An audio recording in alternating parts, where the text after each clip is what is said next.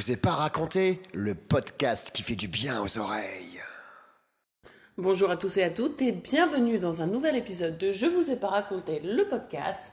Aujourd'hui, ou du moins cette semaine, le thème c'est la neutralité. On va me dire, punaise, euh, neutralité euh, boring quoi. Ouais, alors c'est un petit peu lourd en effet, mais surtout c'est quand même un, un, thème central, en particulier euh, dans le numérique, euh, parce que ça a plusieurs implications.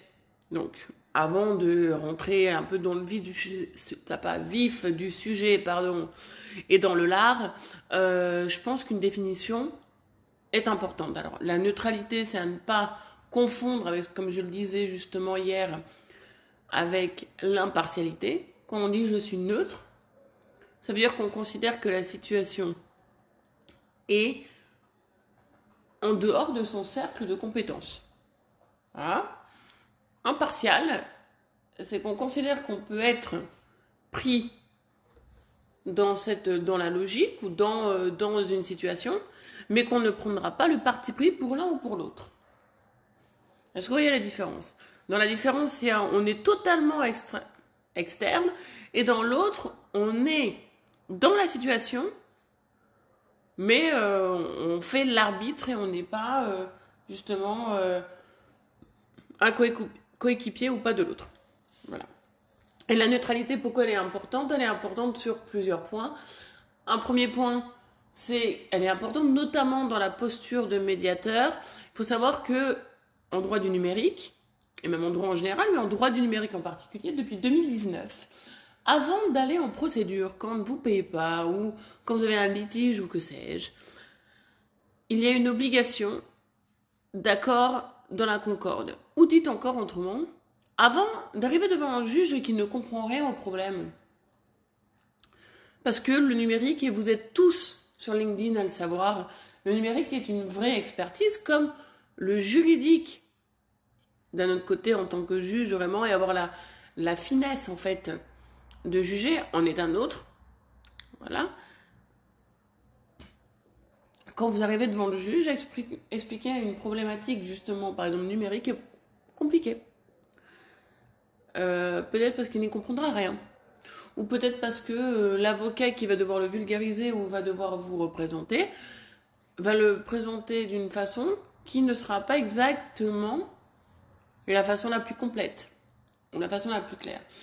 D'où alors, mis à part le besoin d'un expert en numérique euh, et en droit du numérique comme je peux l'être, mais surtout d'où l'importance depuis 2019 et le règlement européen Platform to Business, l'obligation d'avoir une médiation.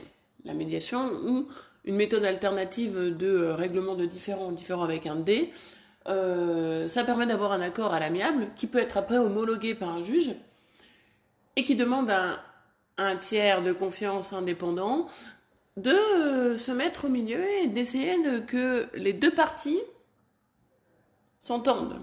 Ça ne veut pas dire se mettre d'accord obligatoirement, mais au moins s'écouter et s'entendre. Et ça, ça pour le coup, euh, ça oblige à avoir une certaine posture. Et c'est une posture qu'on peut rapprocher un petit peu en fait du coaching personnel, mais en réalité, on va se rapprocher de là dans le cas précis d'un litige, donc on est quand même lié, bien sûr, à tout ce qui peut être judiciaire. Et dans cette posture, un point fondamental, c'est la neutralité. C'est-à-dire, en fait, euh, ne pas prendre parti pour l'un ou pour l'autre, mais surtout partir du principe que leur problème est bien leur problème. Alors, dit comme ça, euh, ça paraît euh, simple. Mais quand vous êtes justement en discussion avec des tiers, c'est que vous voyez euh, clairement que ça se, ça se chamaille ou ça où il n'y a pas de discussion. Le, ou que selon vous, dans une situation X ou Y a raison, ben en fait, c'est pas à faire quoi. La logique, c'est la situation, on ne la connaît pas dans son entièreté, on ne peut pas savoir quels sont les filtres et quelle est la carte du monde de cette personne. Résultat, on ne sait pas comment elle peut percevoir chaque action de l'autre côté. Ça, c'est par rapport à la médiation et à la neutralité que doit avoir un médiateur. Mais cette neutralité, on la retrouve également en droit du numérique par rapport aux acteurs du web. Je ne vais pas vous mentir, mais euh, prenez en compte par exemple euh, Google ou prenez en compte euh, Facebook qui, en fait, consent ou ne consent pas certains hashtags en fonction de, ben, de l'activité la, politique ou de ce qui l'intéresse. Prenons Google qui, par exemple, euh, dans euh, ce qui est euh, l'organisation de sa plateforme, notamment pour les applications, n'est fait tellement payer ou à une clause, à des clauses tellement abusives dans, son, dans ses conditions générales de vente et d'utilisation, qu'en fait, il est censé être neutre, mais en réalité, il devient clairement stakeholder ou donc personne clé concernant toute en fait l'organisation. Et la neutralité dans le droit du numérique est fondamentale pour plusieurs choses parce que en fait euh, avec le DSA qui est donc euh, le nouveau document qui est sorti de l'Europe qui fait toujours 240 pages euh, il y a en fait une une interaction entre toute taille de plateforme il va y avoir il y a un besoin de conformité pour les très grandes plateformes. Cependant, si toi, petite plateforme, tu utilises une grande plateforme, tu vas devoir t'intéresser à comment fonctionne la grande plateforme et si elle est conforme. Sinon, sa conformité et sa neutralité, si elle ne l'est pas ou si elle commet des malversations, toi, tu n'es pas neutre non plus. Et en réalité, c'est là où c'est intéressant parce que on, on touche à un autre point important la modération. La modération, ou donc, euh, de base, comme le dit André Santini, Internet, c'est quand même euh, génial parce que ça permet une libre expression, un effacement des frontières, le consommateur est devenu consommateur, il peut ouvrir sa bouche, etc. etc. Parfait. Euh, dans le cas dans le cas justement de, de, de tout les gros acteurs du numérique, il faut savoir que leur neutralité est impliquée aussi par rapport à la responsabilité. Quand ils ne sont que intermédiaires techniques, ils sont irresponsables devant la justice. Et donc c'est l'internaute, c'est donc vous et ce que vous publiez, qui font que vous êtes attaquable. Quand en revanche, il y a un travail où justement la perception ou la compréhension du consommateur peut être modifié en fonction de l'activité de cet acteur, il n'est plus neutre et il est responsable juridiquement. Problématique. Google n'est pas tout le temps euh, irresponsable, Facebook n'est pas tout le temps irresponsable, euh, YouTube non plus. Mais surtout, ils n'ont surtout pas envie de finir en justice. Et euh, pour ne citer qu'un cas, voilà, leur algorithme, quand il y a euh, des thématiques qui sont un peu touchy, comme la Covid, va bloquer automatiquement certains commentaires ou certains avis au motif que ça peut avoir un impact sur leur société. Cependant, on vient de dire qu'ils sont censés être neutres. Dans ce cas, et dans le refus de la modération en particulier de, euh, Google euh, ou dans un excès de modération. Est-ce que la neutralité de Google est donc, est-ce qu'on devrait considérer qu'il est tout le temps responsable? Puisque pour garder son irresponsabilité, il devient acteur vous voyez, on est quasiment dans de la philosophie, hein, mais est-ce que vous me suivez? Enfin, ou du moins, est-ce que vous me suivez? Je suis en train de poser une question, mais il n'y a personne qui va me répondre, hein, Julien. Tiens. Non, ce que j'ai par là, c'est que si on prend Google et les euh, avis, on met une note de 1 à 5, il n'y a pas de problème. On rédige son avis. Google, en fonction de termes, de mots-clés, de, euh, de thématiques, en fait, euh, qui sont problématiques pour lui, alors qu'il n'a aucun besoin et aucune obligation de faire de la modération en amont, ce dernier va quand même bloquer du contenu. Comment je fais pour le savoir? Ma mère a fait un commentaire par rapport à SOS médecin. Il n'a pas été publié parce que soi-disant, il n'était pas, euh, euh, il n'était pas conforme au contenu. Il était injurieux. Je peux vous assurer que vu l'âge de ma mère et vu ce qu'elle a écrit, c'est tout sauf injurieux. C'est un, une explication de ce qu'elle a vécu. Il n'y a pas d'insulte. Il y a même des compliments par rapport à certaines choses. Enfin voilà, elle a, elle a mis des remarques pour une amélioration. En pensant avoir une voix. VOX. Et pour le coup, donc on n'a pas accepté. Alors déjà, quand elle m'en a parlé, elle me dit Ah, mais c'est dégueulasse, on nous demande notre avis, et en même temps, en fin de compte, ils ne le veulent pas. C'est vrai que, dit comme ça, moi aussi, ça me fait cet effet. Mais euh, en réalité, il faut savoir que pour tout ce qui est licite ou illicite, ou un peu des euh, thèmes clivants, Google a une obligation de modération post. C'est-à-dire, une fois que c'est publié, il a l'obligation de vérifier le contenu et de l'accepter ou de le bloquer. Ma mère a donc eu euh, le, son contenu bloqué. Cependant, dans le cas justement de commentaires comme cela, Google n'est pas censé intervenir. Et donc il est censé être neutre. Ne pas prendre de parti pris. Ok? Mais, mais, pour ne pas devenir responsable parce que il n'a pas pris de parti pris, mais il n'a pas fait la modération après, il a décidé de bloquer, de verrouiller la liberté d'expression de euh, liberté d'expression en fait de des internautes. Parce que clairement avec son algorithme qui est euh, organisé comme ça c'est ce qui se passe.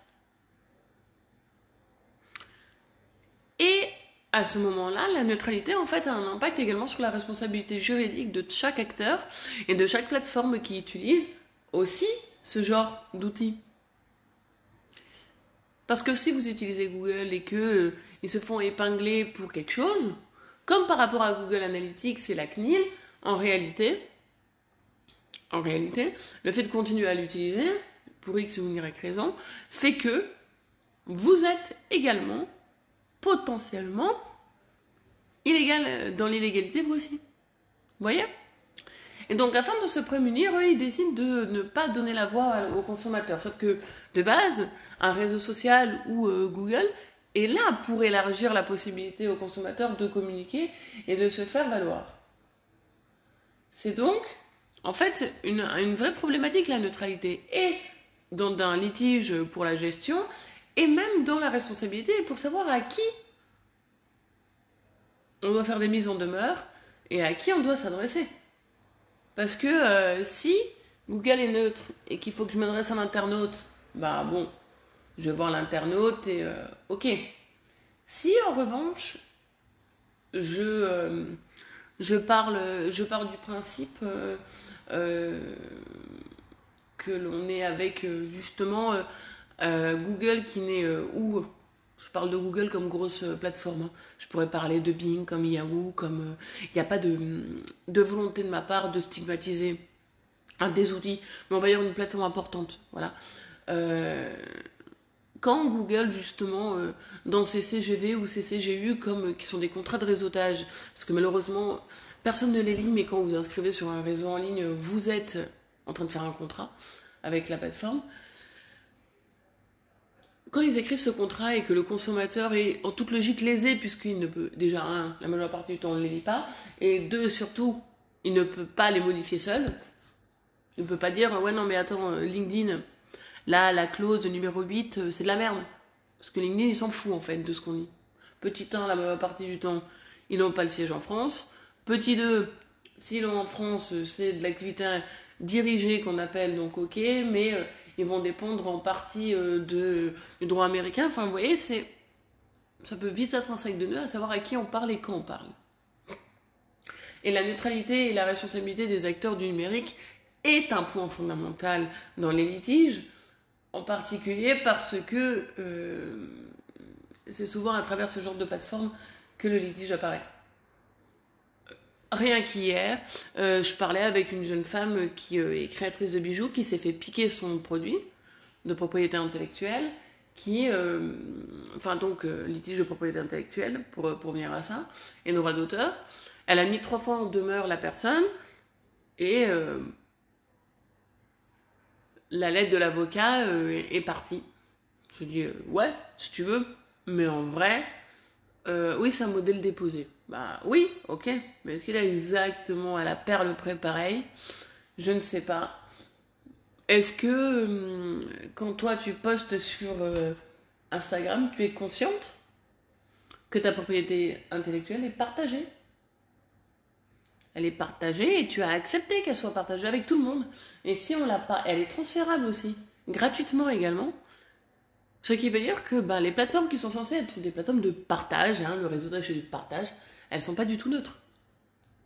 Personne n'est neutre. Alors là, pour le coup, euh, zéro. Et donc, le fait de ne pas être neutre, ça peut avoir des impacts sur la concurrence déloyale, sur les contrats, sur. Euh, bah oui, ce que je disais, les litiges, comment s'organiser quand il y a des litiges, et même la compréhension du microcosme, du microcosme juridique numérique. Et cette neutralité, pour moi, c'est un, une des clés, un, de conflit des normes, mais aussi une des clés euh, en fait, du besoin d'une expertise. Pourquoi? Parce qu'en fait, euh, la, neutralité implique aussi une compréhension de ce que font les acteurs. Si on n'est pas donc expert du numérique, il est complexe de comprendre à quel moment il y a neutralité ou pas. Vous voyez? Et c'était pour ça que je voulais en parler, parce que euh, souvent, j'entends Oui, non, mais moi j'ai un avocat. Je, oui, oui, mais euh, je suis certain que les avocats qui ont été choisis, ils ont été choisis parce qu'il y a de la confiance, parce qu'ils se connaissent, parce qu'il y a un rapport. C'est pas la question. Pas du tout, même. Là où c'est plus la question, c'est est-ce que l'avocat, lors de litige, a même de comprendre où est vraiment le problème? Parce que s'il ne comprend pas lui, et qu'il ne s'épaule pas des bonnes personnes, euh, à vulgariser rien qu'à son client ou à un juge, ça peut devenir extrêmement problématique. Ça peut être extrêmement problématique, et pour ne pas citer euh, ce qui se passe en ce moment, moi j'ai un, une personne à qui je vais faire une expertise, qui a un avocat d'affaires, qui vient de se faire débouter, euh, parce que le juge n'a pas compris du tout la situation. Mais genre vraiment, hein, moi j'ai lu le truc, il n'a pas compris. En plus de pas lire, mais il n'a pas compris. Et euh, euh, il n'a pas lu parce qu'il y a des, il y a des, on va dire, des informations dans le contrat qui n'ont pas été relevées alors qu'elles étaient importantes. C'est ça que j'ai ou du moins il n'a pas lu. Il n'a pas tout lu ce qu'on aurait souhaité euh, qu'il soit lu de la part de, du client. C'est plus juste à dire comme ça. Et donc pour revenir à ça, en fait, euh, comment on fait quand on se retrouve euh, justement avec quelqu'un qui n'arrive pas à prendre la, une prise de hauteur? Voilà, c'est de la prise de hauteur par rapport à une problématique. Ben, on se retrouve que justement on n'arrive pas à la comprendre, cette neutralité, et euh, cette, euh, des fois cette volonté de paraître neutre alors qu'on ne l'est pas du tout. Et ça, c'est ce qui arrive très souvent quand vous avez des bans sans compréhension sur LinkedIn.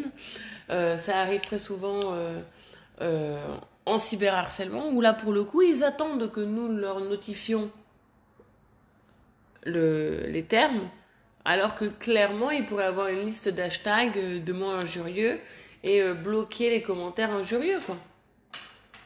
Ça s'arrête là. Voilà. Je crois que sur la neutralité, vous avez déjà compris que euh, ça peut être très vite un sac de nœuds, mais qu'elle est fondamentale euh, dans le droit du numérique comme dans la médiation.